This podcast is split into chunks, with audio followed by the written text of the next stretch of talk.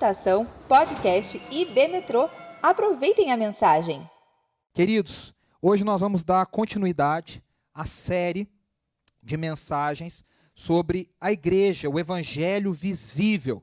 E hoje o nosso tema são sete mensagens, hoje é a terceira mensagem. Eu dei abertura. Se você não viu essas mensagens, você pode ir no nosso canal do YouTube depois que acabar essa celebração e você pode assistir. A semana passada foi o pastor Saião falando sobre a igreja da palavra que permanece no ensino dos apóstolos. E hoje nós vamos falar sobre uma igreja relacional, uma igreja de relacionamento. A igreja que se dedica, a igreja que persevera na comunhão. Esse é um tema muito importante. Se você se lembrar, nós estamos baseando toda essa série de mensagens no livro de Atos dos Apóstolos, que o Rusto Gonçalves, eu disse na primeira mensagem, diz que seria melhor apropriadamente ah, intitulado Atos do Espírito Santo, porque é o Espírito Santo que vai agindo nessa comunidade e vai fazendo coisas maravilhosas e incríveis no mundo, agora anunciando a mensagem do reino de Deus. Atos 2, 42, você pode acompanhar na tela aí comigo, diz assim: Eles se dedicavam ao ensino dos apóstolos e à comunhão. Preste atenção nas palavras grifadas. Ao partir do pão e as orações, todos estavam cheios de temor e muitas maravilhas e sinais eram feitos pelos apóstolos. Todos os que criam mantinham-se unidos e tinham tudo em comum. Vendendo as suas propriedades e bens, distribuíam a cada um conforme a sua necessidade. Todos os dias continuavam a reunir-se no pátio do templo, partiam o pão em suas casas e juntos participavam das refeições com alegria, em sinceridade de coração, louvando a Deus e tendo a simpatia de todo o povo. E o Senhor lhes acrescentava todos os dias os que iam sendo salvos. Veja, eu, eu grifei aí comunhão, mantinham-se unidos e tinham tudo em comum, continuavam a reunir-se juntos. É um grande desafio falar sobre comunhão e relacionamento em tempos de isolamento social. Mas a palavra de Deus, ela permanece e veja só, ela vai nos ensinar e nos desafiar a termos essa relacion esse relacionamento e essa comunhão, mesmo em tempos de isolamento social. Então peço ao Senhor que fale ao seu coração, que abra os seus olhos, para você entender, eu e você entendermos. A palavra comunhão, no grego, é a palavra koinonia, Vai aparecer aí para vocês na tela. A grafia dela escrita no, no, no em grego é a palavra koinonia. Lucas está dizendo: olha, os apóstolos ensinavam e essa comunidade apostólica, essa comunidade do Espírito, ela permanecia em koinonia, ela, se, ela permanecia em comunhão. Agora veja aqui uma coisa interessante. Atos dos, Atos dos Apóstolos foi escrita, foi escrito pelo médico, narrador, companheiro de Paulo, Lucas, muito provavelmente. E Lucas também é o autor, a igreja aceita, o autor do Evangelho de Lucas. E para nós são dois livros separados que no meio tem o Evangelho de João. Mas são duas obras que, na verdade, formam uma mesma narrativa: o Evangelho de Lucas e, o evangelho, e, o, e a história de Atos dos Apóstolos. Lucas tinha na cabeça, dizem a maior, a maior parte dos comentaristas, que agora em Atos ele vai mostrar qual é a realidade daquele, daquele ensino de Jesus narrado no Evangelho, na primeira parte da sua obra. Em Lucas capítulo 6, não precisa abrir, mas anote aí para você ver depois. Ele narra uma história muito interessante. É uma versão resumida do Sermão do Monte, que está lá em Mateus capítulo 5, 6 e 7, de forma mais extensa. Mas Lucas diz que Jesus estava na montanha, no monte, orando. E quando ele desce do monte, ele escolhe os seus doze apóstolos. E aí ele vai mencionando um a um dos que foram escolhidos. E depois que eles foram escolhidos, Jesus agora vai dizer, vai passar a ensinar. A Bíblia diz que ele escolheu os doze, e agora ele vai começar a ensinar sobre a nova ética do reino de Deus, que é o Sermão do Monte. Nós vamos falar dela daqui a pouco, dele daqui a pouco também. Mas veja só, existe um paralelo aqui. Jesus está no monte, assim como Moisés, que trouxe a Torá, as leis de Deus, a lei de Deus, vamos dizer de forma conjunta. Jesus está no monte, Moisés estava no monte, Moisés no monte Sinai. Moisés desce do Monte Sinai e traz a lei de Deus, a lei essa que agora vai formar a identidade desse povo. Esse povo que é distribuído em doze tribos. Jesus está no monte, olha que legal como a Bíblia é fantástica. E Jesus desce do monte com uma nova lei de Deus. Não significa que a lei, a primeira lei estava errada. E Paulo vai trabalhar isso muito bem, esse é um assunto para outra pregação. Mas Jesus vai trazer a, a, completa revelação dessa lei. Mostrando agora qual é a, a verdadeira e total aplicação dessa lei que foi dada para as doze tribos. Ele escolhe os doze apóstolos e agora ele vai falar dessa revelação, desse ápice da palavra da lei de Deus. E aqui, esse texto que nós lemos, lembre-se, eu já disse isso lá na primeira pregação, é um resumo de Lucas, e Lucas faz vários resumos ao longo de Atos para dizer o seguinte: olha, tudo isso está acontecendo, o resumo é esse, porque ele vai mudar o foco da narrativa. Quando Lucas fala da, do tipo de vida que a comunidade do Espírito, a igreja em Jerusalém vivia, Lucas está dizendo: olha, essa comunidade agora, pessoal, é o reflexo daquilo que Jesus ensinou quando ele desceu do monte escolheu os doze apóstolos. Veja, quem estava pregando, ensinando, quem dirigia a igreja de Jerusalém? Eram os apóstolos. Principalmente Tiago, Pedro e João, que a gente tem, estão mais presentes na narrativa de Atos. E agora, aqueles apóstolos que foram escolhidos por Jesus ao descer do monte, das doze tribos, reflexo a doze tribos, agora os doze apóstolos, com uma nova pregação, uma, na verdade, um novo entendimento da lei, porque os fariseus eram mestres da lei, mas tinham um entendimento obscurecido da lei. Agora Lucas está dizendo, a vivência daquilo que Jesus ensinou, em Lucas capítulo 6, em Mateus 5, 6 e 7, é essa vida da comunidade, é essa vida do Espírito, é essa vida em comunhão. Olha aí no slide, diz: o Evangelho nos leva à comunidade. O Evangelho vivido verdadeiramente ele é feito para ser vivido em comunidade. Se você diz que conhece o Evangelho, mas você vive em isolamento, lembre-se, não estou falando de isolamento social, estou falando da atitude egoísta, da atitude individualista, de uma atitude de ambição, de uma atitude de eu sei tudo. O que você está vivendo não é o Evangelho.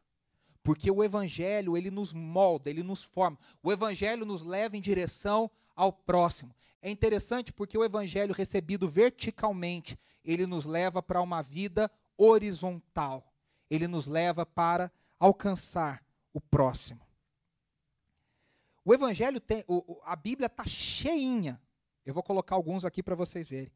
Cheinha de exemplos de uns aos outros várias expressões que a Bíblia fala, faça isso uns aos outros, para você ver como que a gente não presta atenção do tanto de exemplo e exortações, e a maioria, das, a maioria desses termos estão no imperativo, são ordens, devemos fazer uns aos outros. A gente acha que é só com Deus. Ah, eu e Deus, ninguém paga minhas contas. O mundo moderno fala isso, né? Ninguém tem nada a ver com isso, ninguém paga minhas contas, ninguém está segurando a minha vida. É eu e Deus. Não, não, não.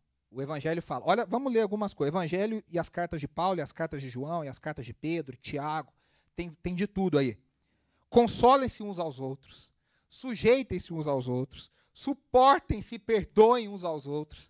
Edifiquem uns aos outros. Confessem seus pecados uns aos outros. Falem entre vocês com salmos, hinos e cânticos espirituais.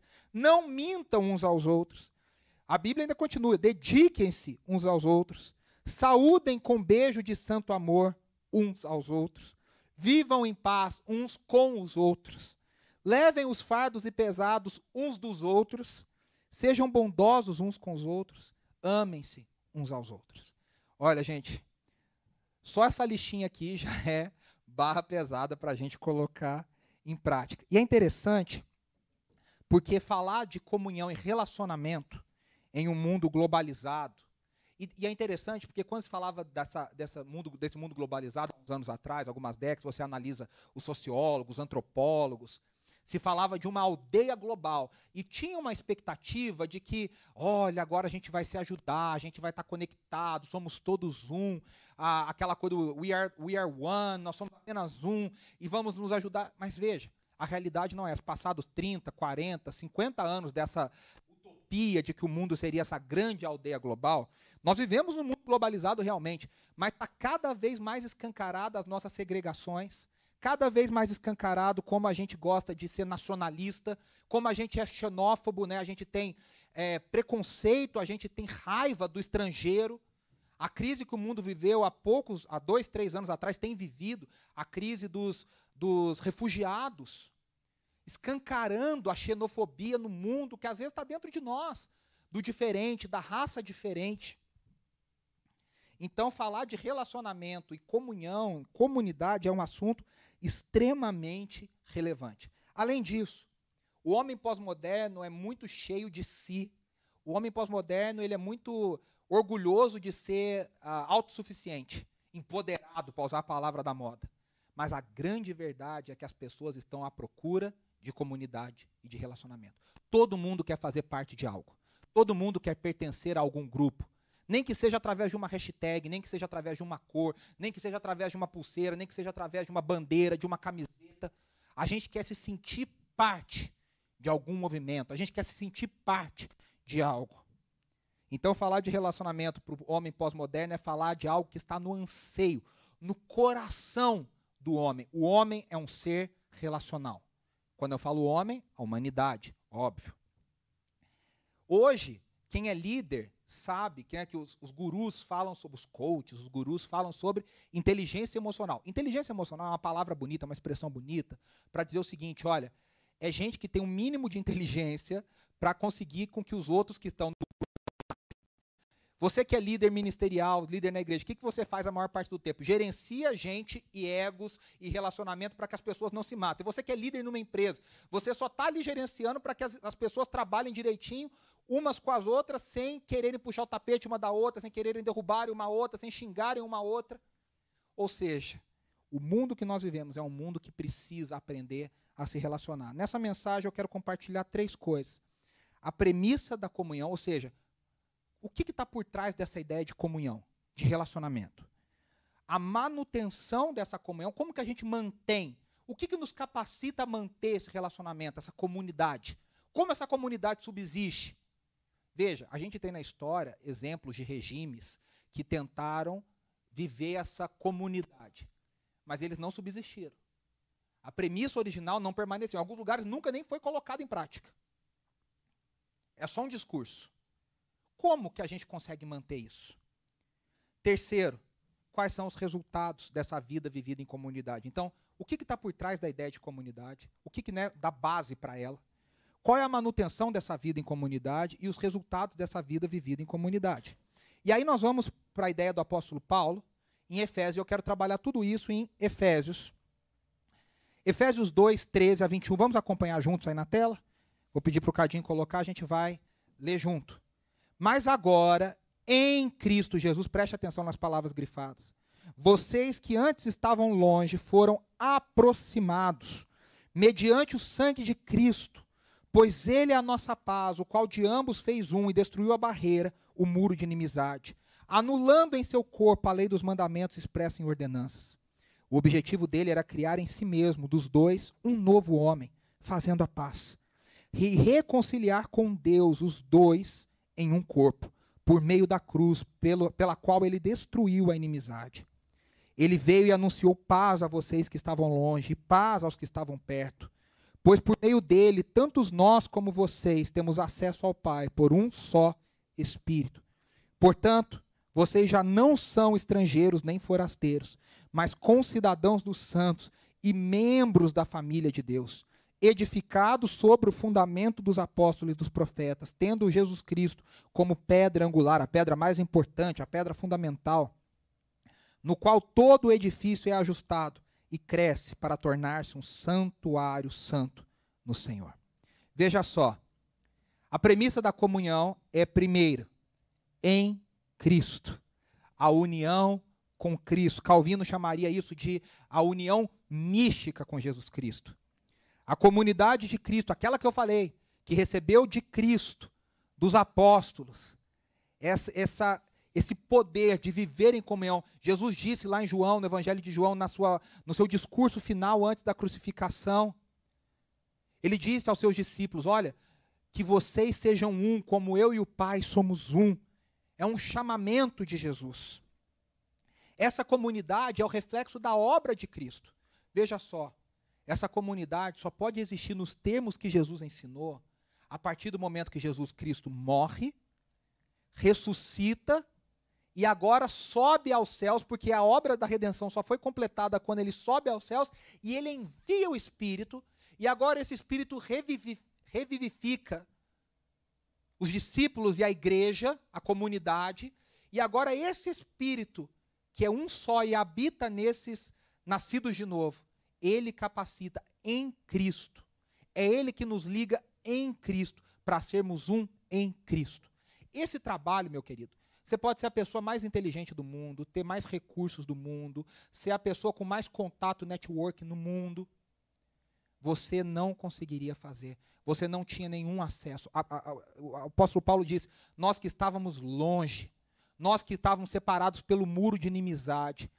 A obra de colocar, de nos colocar em Cristo, de nos unir a Cristo, é uma obra exclusivamente de Deus. Na teologia a gente chama isso de monergismo. Monergismo é o trabalho de Deus que explica que só Deus poderia fazer. O ser humano não tem contribuição nenhuma e não tem ajuda nenhuma nisso.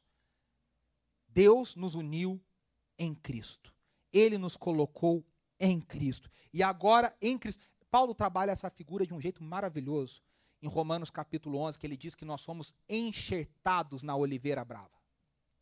Nós somos colocados por Deus na oliveira, nós somos enxertados. E, e, a mesma figura Jesus trabalha em João capítulo 15, quando ele diz que agora ele é a videira e nós somos os ramos. Quando nós somos enxertados em Cristo, a vida de Cristo passa a ser a nossa vida.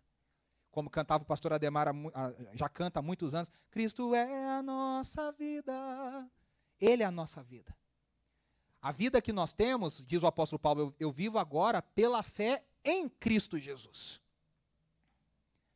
Então essa, essa comunidade, ela só pode ser, ela só pode existir, a premissa dela existir é porque ela existe em Cristo. Fora de Cristo ela não existe. Fora de Cristo, os vários ismos, os vários sistemas políticos que tentaram implementar, sejam de esquerda, de direita, de naturalismo, de panteísmo, vários sistemas ao longo da história que tentaram implementar essa comunidade igualitária, essa utopia, caíram e falharam. Porque essa comunidade verdadeira, essa comunhão verdadeira só existe em Cristo Jesus. A comunidade de Jesus ela é transformada de dentro para fora. Só o Evangelho faz isso. Só o Evangelho transforma os valores da pessoa de dentro para fora. Todas as outras coisas nos transformam por estímulos de fora para dentro, mas o evangelho é o único que muda o caráter, que muda a ética, que muda os padrões, que muda os valores, que transforma assassinos em gente de Deus, que transforma a gente abandonada em gente acolhedora, que transforma a gente magoada e ferida em gente perdoadora. Só o evangelho faz isso. Isso traz oposição aos valores do mundo. Veja só, é muito doido isso. À medida que essa comunidade se fortalece no Evangelho, meus irmãos, a, gente, a, Bíblia diz, né, a gente, o texto que a gente leu em Atos 2, que eles conquistaram a simpatia do povo, mas essa simpatia ali foi momentânea, porque logo em seguida eles são perseguidos e são expulsos do lugar que eles estavam. Porque à medida que essa comunidade começa a viver os valores do reino, Jesus avisou: vocês vão ser perseguidos em meu nome. Viver a comunidade do reino, viver o reino em antecipação, viver a plenitude de Deus já antecipada na terra, aguardando o dia que esse reino virá totalmente, nos coloca em oposição com o mundo. Claro que a gente não vai partir para uma atitude bélica. Os cristãos são conhecidos ao longo da história, sempre que foram perseguidos, por reagirem com amor, por reagirem com calma, por aceitarem o martírio. Temos histórias lindas, eu, eu indico aqui o livro famosíssimo, um clássico chamado O Livro dos Mártires como ao longo da história cristãos foram perseguidos e aceitaram essa perseguição em nome de Cristo Jesus. A segunda figura, vamos ver aí no slide também, é do novo homem. Ele fala: agora vocês foram unidos num novo homem. Agora veja só. William Barclay, um grande comentarista, diz que há duas palavras em grego para novo. Uma, você deve até já ter ouvido, é neos, que significa algo que em determinado do tempo passou a existir de forma recente. Ou seja, não existia e agora existe. É algo novo. Mas também designa coisas que podem haver, uh, serem novas no sentido de foi criada agora, mas tem outras iguais. Então, por exemplo, um exemplo de um lápis. Foi feito um lápis novo, mas agora ele tem vários iguais. A palavra que Paulo usa aqui não é neos. A palavra que Paulo usa aqui é kainos, que significa fresco, desconhecido, de um novo tipo, do qual nunca se ouviu falar. Esse novo homem que Cristo cria, a partir do seu corpo, a partir da sua morte, ressurreição e ascensão e da descida do Espírito. Na obra de Cristo, em Cristo, esse homem é um homem do qual nunca se ouviu falar, que nunca existia. Veja só, a Bíblia diz que ele juntou judeus e gentios. O que, que é o padrão? A gente pensa, ou ele transformou judeus em gentios, ou ele transformou gentios em judeus. E aí viraram de um tipo só. Não, não, não. Esse novo homem que Deus faz, ele pega judeus e gentios e funde os dois numa coisa completamente nova. Ele pega homem e mulher e funde numa coisa completamente nova. Ele pega rico e pobre e funde numa coisa completamente nova. Ele pega senhores e escravos. Por isso que o evangelho é maravilhoso. Porque na comunidade do espírito não tem diferença entre gêneros. Olha como essa, essa mensagem é relevante para os dias de hoje. Não tem um apoio às mulheres em, em, preju, em prejuízo à imagem do homem e não tem um apoio masculino em prejuízo às mulheres. Não tem um apoio a uma raça em prejuízo da outra, em detrimento da outra. Não tem um apoio de uma classe social em detrimento da outra. Não, a gente foca nos pobres e esquece os ricos. Não, a gente foca nos ricos e esquece os pobres. O Evangelho de Deus, a comunidade do Espírito, ela é formada em Cristo, de um jeito que Cristo uniu todas essas pessoas, todas essas raças, todas essas classes sociais, num novo tipo de homem, uma nova comunidade que foi feita pelo Espírito. Ele derrubou o um muro de inimizade. Olha aí no slide. Eu coloquei o slide do templo. O templo, ele era separado por vários muros. Ele era um templo segregador, porque antes, a primeira parede que aparece aí, Cadinho pode deixar para o pessoal ver. A primeira parede que tem aí é o muro, é o pátio dos gentios. Ou seja, qualquer um podia chegar ali. Dali pra, da, do muro para dentro só entravam judeus. Depois tinha um outro muro, que era chamado pátio das mulheres. As mulheres ficavam ali. Do outro muro só entravam homens, judeus. Depois do outro muro entravam só homens judeus sacerdotes. E depois, dentro do templo, só entravam sacerdotes determinados de uma família. Veja, a cada espaço era mais exclusivo. O que o apóstolo Paulo está falando e os judeus, na hora, entenderam, ele está dizendo: olha, Cristo Jesus, com a sua obra, derrubou esse muro. Agora não tem separação entre judeus e, e, e gentios. Todos agora têm acesso, o mesmo acesso ao trono do Pai em Cristo Jesus. E aí, olha que coisa linda. O que, que ele faz com a gente? Ele nos transforma em cidadãos do reino. Nós não somos mais estrangeiros. Nós já não somos mais forasteiros. Agora nós somos acolhidos. Lá no Antigo Testamento, a gente tem alguns relances disso. A gente vê isso acontecendo com Raabe, a gente vê isso acontecendo com Ruth e Noemi. A gente vê isso acontecendo, né, Ruth, a Moabita. A gente tem vários exemplos de, de, de estrangeiros. A lei de Deus dizia: acolha o estrangeiro lá no Antigo Testamento. Mas agora em Cristo Jesus, todos foram transformados em concidadãos dos santos. Nós ganhamos uma nova cidadania. Qual é essa cidadania? Não significa que a gente vai esquecer do mundo aqui, que a gente vai é, viver em, em, oposição ao mundo daqui, dizendo, ah, não estou nem me importando, não vou me envolver. Não é essa a atitude. A atitude é se envolver no mundo daqui, mas com as leis do reino de Deus. O reino de Deus não é um lugar que a gente espera um dia chegar. O reino de Deus é uma realidade nova que vai se sobrepor a essa realidade. A cidadania celestial é uma cidadania que deve ser sobreposta à nossa cidadania terrena, seja brasileira, seja norte-americana, seja europeia. Nós somos cidadãos do reino de Deus. E como cidadãos do reino de Deus, nós atuamos nesse mundo, trazendo os valores do reino de Deus. Agora veja só, por que, que nós vivemos em comunhão? Nós vivemos em comunhão porque agora nós somos cidadãos da mesma terra, nós somos cidadãos do mesmo reino, nós somos cidadãos do mesmo país, tendo um só rei, que é Cristo Jesus, unidos por essa cidadania. Mas o apóstolo vai mais além. Ele diz: nós somos adotados na família de Deus. além de cidadãos do mesmo reino, agora nós somos parte da mesma família.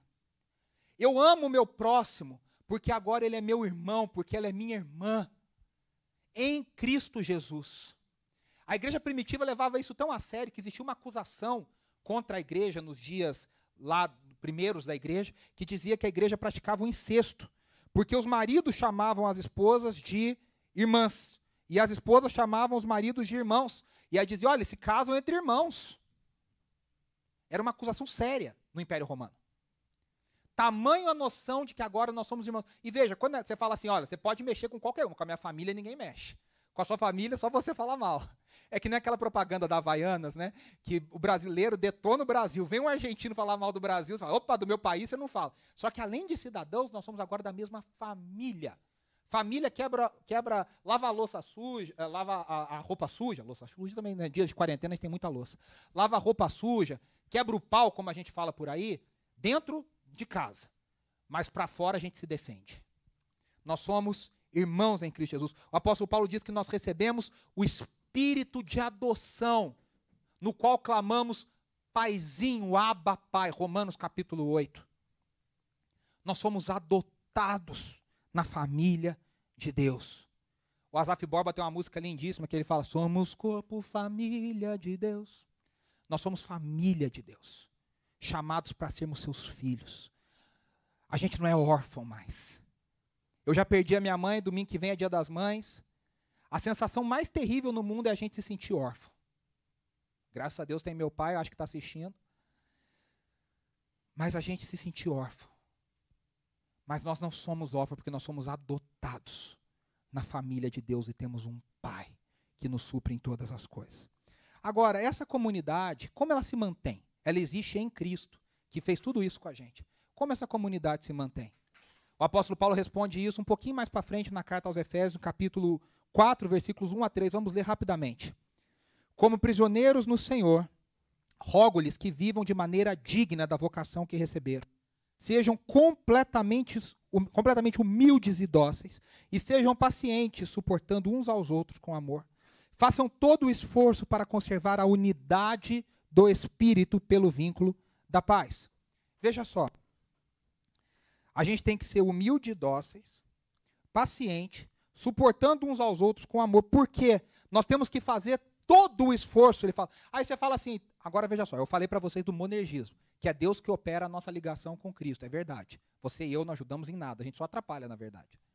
Agora, o apóstolo Paulo fala: façam todo o esforço. O que, que acontece? Nessa segunda parte, na manutenção, é um conceito sinergista. Nós cooperamos com o trabalho de Deus. Você e eu temos que nos esforçar para manter o vínculo da paz. Cristo Jesus proporcionou o ambiente, proporcionou a situação, proporcionou tudo para que a gente agora viva em paz, viva em comunidade, viva sem um muro, Viva nesse novo homem, que é a igreja de Cristo Jesus. Mas veja, eu e você também temos que nos esforçar pessoalmente, individualmente, coletivamente, fazer todo o esforço. Sabe por quê? Porque viver em comunidade requer esforço. Viver em família dá trabalho. Viver em família custa, é pesado, porque você tem que o tempo inteiro abrir mão da sua vontade. Essa semana, um famoso casal do Brasil de influencers, de youtubers, se separou.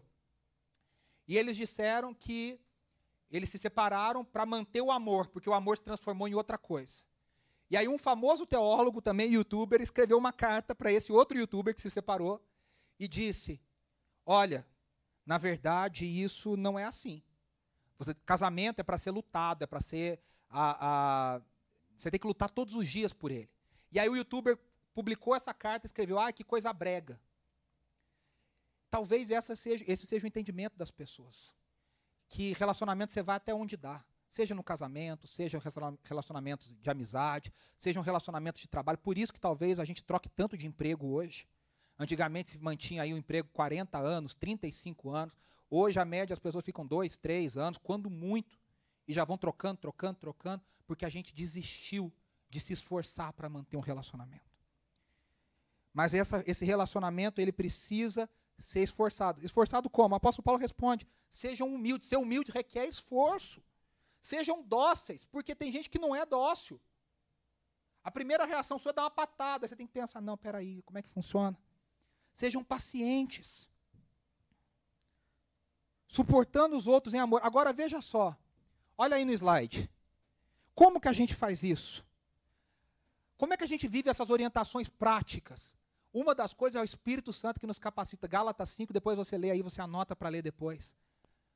A paciência, a benignidade, a longanimidade, né? Você, você contar até mil com paciência. O domínio próprio, a alegria. Isso frutifica dentro daquele que é nascido do Espírito. Eu me lembro muito do pastor Márcio Valadão que dizia o seguinte: o apóstolo Paulo usa a palavra obra da carne e obra. E obra é um negócio que dá trabalho. Quem faz obra em casa sabe disso. Fruto é um negócio natural. Você não vê uma. Eu lembro sempre do pastor Márcio dizendo isso. Você não vê uma árvore assim, frutífera. Ai, está nascendo esse fruto. Porque o fruto é algo natural, do crescimento natural. Quem vive uma vida no Espírito, na comunidade do Espírito, agora, naturalmente, vê esse fruto florescendo. Se você carece de domínio próprio, o Espírito Santo mora dentro de você. Ele te capacita. Se você carece de alegria em tempos de dificuldade, o Espírito Santo habita dentro de você, ele te capacita a ter alegria. O Sermão do Monte, Jesus disse: Olha, vocês vão viver uma nova ética, que a igreja de Atos começa a experimentar. O que Jesus ensinou lá na Galileia, na chamada Montanha da Bem-aventurança, às margens do lago Genezaré, às margens do mar da Galileia. Vocês vão ser perseguidos em meu nome. Não porque vocês são ah, ah, impossíveis de ser tratados. Não, porque vocês vão viver valores diferentes. Bem-aventurados, felizes são aqueles pacificadores. Felizes são aqueles que abrem mão das suas coisas. Gente, é outro valor, mas é o Espírito Santo que nos capacita. Um ótimo resumo. Filipenses 2. Eu fiz um devocional essa semana lá no, no, no IGTV da IB Metrô. Você pode ir lá depois, ouvir. O apóstolo Paulo, a mesma teologia, né? O apóstolo Paulo é o mesmo autor diz assim: se por estarmos em Cristo nós temos alguma motivação, a, a NVT coloca isso como pergunta: há alguma motivação? Mas aqui a NVI diz: se por estarmos em Cristo nós temos alguma motivação, e nós temos, alguma exortação de amor, e nós temos, alguma comunhão no Espírito, e nós temos toda a comunhão no Espírito, alguma profunda afeição e compaixão, ele diz: olha, completem a minha alegria, tendo o mesmo modo de pensar, o mesmo amor, um só espírito e uma só atitude. Nada façam por ambição egoísta. Ó, vai grifando aí, vai sentindo a chibata de Deus, como diz o outro. Ou por vaidade, mas humildemente considerem os outros superiores a si mesmos. Cada um cuide não somente dos seus interesses, mas também dos interesses dos outros. E aí vem uh, o apóstolo Paulo arrematando: seja a atitude de vocês a mesma de Cristo Jesus. Agora veja só. Qual é o resultado da comunhão? E aqui a gente está caminhando para a parte final dessa mensagem. Qual que é o resultado? O resultado é que a gente vai viver no corpo, num só espírito. Voltando para Efésios, o apóstolo Paulo diz assim: a gente leu do 1 ao 3, agora a gente está lendo do 4 ao 6. Há um só corpo e um só espírito, assim como a esperança para o qual vocês foram chamados é uma só. Há um só Senhor, uma só fé um só batismo, um só Deus e Pai de todos. Ah, veja, nós somos adotados e temos o mesmo Pai, que é sobre todos, por meio de todos e em todos. Qual é o propósito da comunhão? Por que, que a gente deve viver em comunhão? Por que, que o Evangelho fala tanto sobre uns aos outros? E aí o apóstolo Paulo explica. Vai dizer lá no versículo 11 a 15 que ele designou um para apóstolos, outro para profetas, outro para pastores e mestres, para que haja o crescimento do corpo. Quando a gente vive em comunhão, em comunidade, meus irmãos, os dons uns dos outros nos levam a crescimento. Aqui em Efésios 4, depois você pode ler o capítulo todo, ele fala: olha, para que alcancemos a unidade da fé, para que conheçamos a Jesus mais e cheguemos à maturidade. Se você quer crescer na fé, se você quer chegar à maturidade, à estatura de Cristo Jesus, você tem que viver em comunidade, em relacionamento uns com os outros. Não adianta você ficar lendo a sua Bíblia sozinho o dia inteiro, não adianta você ficar orando o dia inteiro sozinho. Tudo isso é muito importante. Mas se não houver a prática da vida em comunidade, da comunidade do Espírito, do reino de Deus, uns aos outros, você não vai crescer, você não vai chegar na, na estatura de Cristo Jesus. Porque o próprio Cristo não fez tudo sozinho sendo Deus. Ele fez o que fez e, formou, e deixou uma comunidade, a comunidade de Jesus, a comunidade do reino. O apóstolo Paulo vai dizer: olha, o propósito do relacionamento é que a gente não seja mais como criança. E como a gente é infantil nos dias de hoje. Como a gente faz birra, como a gente é mimado, como a gente é cheio de mimimi. Não pode falar nada, não pode fazer nada, não pode me tocar. Sabe o que está faltando? Como diz o outro, né? É a geração Nutella. Sabe o que está faltando? Relacionamento no reino de Deus, entre irmãos, entre co-cidadãos do mesmo reino. É o Espírito que traz a unidade em meio à diversidade. O reino de Deus não é uniformidade. O reino de Deus é unidade em meio à diversidade. E a diversidade para manutenção. Se todo mundo fosse igual, a gente não precisaria uns dos outros. Mas na diversidade dos dons, na diversidade das habilidades, na diversidade dos chamados, nós edificamos uns aos outros. Um tem uma habilidade para uma coisa que me abençoa e eu tenho uma habilidade que abençoa o outro. 1 Coríntios 12, o apóstolo Paulo trabalha a mesma ideia. Ele diz que são diferentes dons, mas é um só Espírito. São diferentes chamados, mas um só o que chama. E aí ele diz lá, né? A cada um é dada uma forma de atuação diferente. A cada um é dada a manifestação do Espírito. Qual que é o propósito? O bem comum. Nós vivemos em comunidade para o bem comum. Resumindo Efésios 4, e eu já estou encerrando aqui. Vamos ler juntos aí no slide? O apóstolo vai dizer o propósito da diversidade de dons e chamados. Promovidos numa vida de corpo, de comunhão é que o corpo seja edificado. O corpo só vai ser edificado no fundamento da palavra, como o Saião ensinou semana passada, no fundamento dos apóstolos, se ele for vivido em comunidade. Evangelho não existe. Viu, web crente? Você que está aí na sua casa, no Twitter, no Facebook, ah, só criticando, só falando. Evangelho sozinho na sua casa, na internet, não existe. Nesses tempos a gente usa a internet. Mas mesmo nesses tempos nós somos desafiados a viver em comunhão, apesar do isolamento social. Esse é o desafio para nós.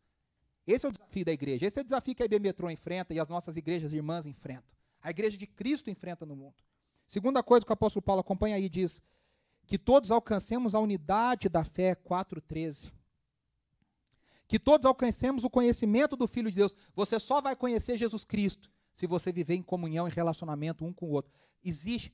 A, a, uma vez eu ouvi um certo pastor dizendo, há um tempo atrás, uma coisa linda. Ele dizia: tem uma face de Cristo que só vai ser revelada através da vida daquela pessoa. Porque cada pessoa é única e cada pessoa revela Cristo Jesus de uma maneira única. E por último, ele diz que a gente chegue à maturidade, não sendo mais como crianças enganadas.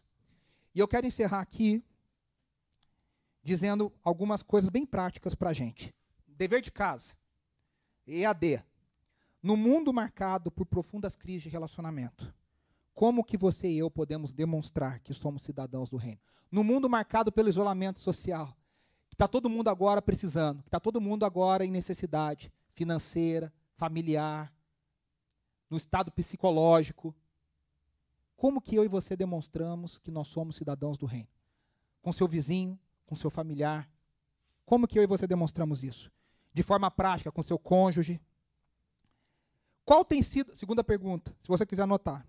Qual tem sido o ponto mais difícil para você em termos práticos de convivência? Aonde que é o calcanharzinho que aperta ali o teu joanete? Aonde que dói na convivência? o que, é mais difícil para você? Aceitar a opinião do outro? Aceitar a ajuda de outro? Se interessar pelo outro? Cada um de nós tem um ponto fraco. Qual é o seu ponto fraco? Terceira pergunta: Como você tem procurado exercer o chamado que Deus colocou na sua vida? Nos vários dons. Depois você lê lá os dons citados em Romanos 12, em 1 Coríntios 12, em Efésios 4, 11. Qual é o chamado que Deus tem colocado na sua vida? E como que você tem exercido esse chamado? dons de hospitalidade, dom de cura, palavra de sabedoria, ensino, evangelismo. Como que você tem exercitado isso? E por último, eu quero propor um desafio. Durante essa semana, peça a Deus e busque uma oportunidade de demonstrar a sua nova cidadania. Peça a Deus de forma prática, Senhor, nessa semana eu quero ter uma atitude prática com um vizinho, com um amigo, com a pessoa que está longe fazer um FaceTime, fazer uma chamada no WhatsApp, enviar um recurso para alguém, enviar um presente para alguém, se importar, ouvir, se colocar à disposição. se cobre essa semana, faça um pacto com Deus nessa semana, de você ter uma atitude que abençoe a vida de alguém e mostre a sua cidadania, mesmo em tempos de isolamento. Vamos procurar formas de estar em comunhão. Vamos orar? Senhor Jesus, como é desafiadora a tua palavra, Senhor. Que o Senhor nos ajude. Que o Senhor nos ajude, nos capacite pelo teu espírito para que a gente se esforce para manter o vínculo da paz, para sermos humildes, para sermos dóceis, para sermos abençoadores. Usa a tua igreja, Senhor, como um farol de uma nova cidadania, de um novo jeito de viver. Nos tempos difíceis a gente tem talvez mais oportunidade, Senhor, de ser esse farol, porque as pessoas estão escancaradamente necessitadas e não tem vergonha de falar isso. Dá-nos ouvidos para perceber a necessidade do próximo, dá-nos olhos para ver a necessidade do próximo, coração para sentir, Senhor. Que a gente viva em comunhão, que a gente viva em relacionamento com os nossos irmãos, com a família de Deus e com o próximo também, Senhor. Nos abençoe, Senhor. Em nome de Jesus. Amém.